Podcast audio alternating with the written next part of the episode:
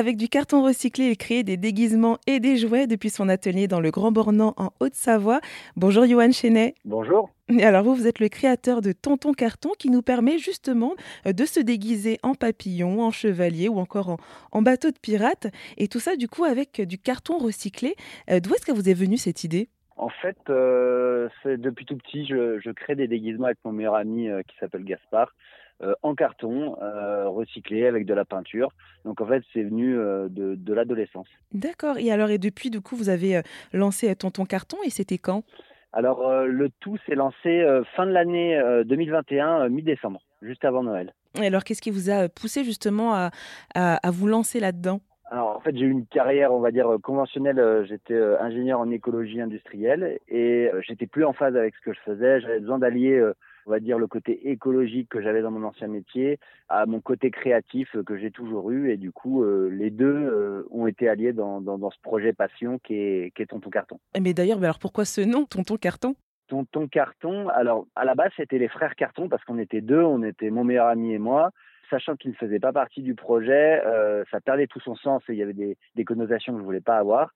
Et du coup, euh, euh, j'ai reçu un faire-part d'un ami avant que je monte mon projet qui avait signé Tonton Carton parce qu'il savait que je travaillais le carton. Et du coup, il y a eu, une connexion astrale qui a fait que, que j'ai gardé ce nom. Oui, donc c'était vraiment un nom tout trouvé. Et alors, donc, comme je disais, hein, vous proposez des déguisements et des jouets en carton recyclé. D'où est-ce qu'il vient alors ce carton déjà que vous utilisez? Alors c'est du carton qui est, comme vous avez dit, euh, recyclé. Il est produit à Oyonnax, donc à moins de 100 km de, mes ateliers. On a un circuit court euh, sur la production de carton. Et euh, c'était vraiment un point vraiment important pour vous que ce soit en, circuit court? Ah, C'était primordial.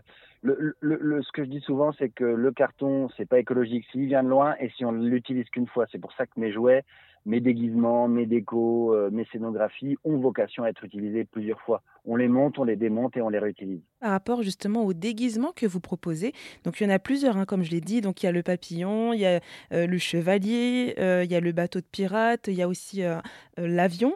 D'où est-ce qu'elle vous vient cette imagination? Pourquoi est-ce que vous avez proposé ça? Et surtout comment est-ce que vous les montez? Alors le processus est systématiquement le même. En fait, c'est un flash euh, sur un objet réel. Donc euh, typiquement l'avion, c'était un, avion de la, Première Guerre mondiale que, j'avais beaucoup aimé. Donc je prends une photo de ce que je crois dans, dans, la vie, j'en fais un dessin 2D et qu'ensuite je transforme euh, euh dans ma tête en, en, conception 3D. Voilà, c'est ça le processus associé. Ça part toujours d'une part de vrai, d'un objet réel. Et de quelle façon est, est, coupé ce carton alors? Alors il est coupé dans mes ateliers qui sont dans les Aravis, dans, dans, dans ma région.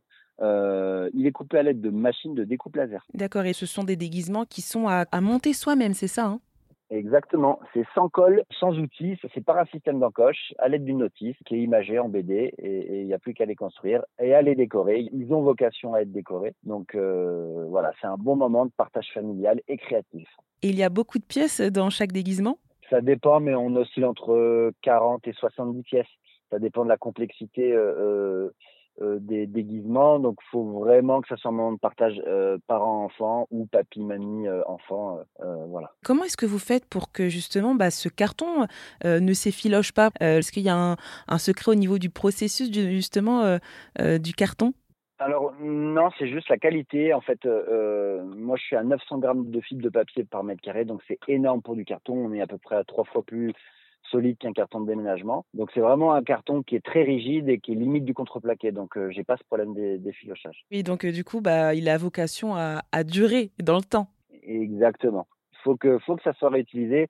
Faut que l'enfant en fait le, le, construise, le décore s'il en a envie. Il l'utilise en déguisement. Une fois qu'il en a marre entre guillemets, il va l'utiliser en décoration. Il peut le suspendre dans sa chambre. C'est vraiment euh, un, un, objet qui doit durer dans le temps. Enfin, c'est ma volonté en tout cas. Après, c'est les enfants qui choisissent. Bon, en tout cas, euh, tous les déguisements et jouets sont à retrouver sur votre site internet. Et j'ajoute aussi que vous faites de la scénographie en carton recyclé pour des événements que l'on peut retrouver sur votre page internet Tonton Carton.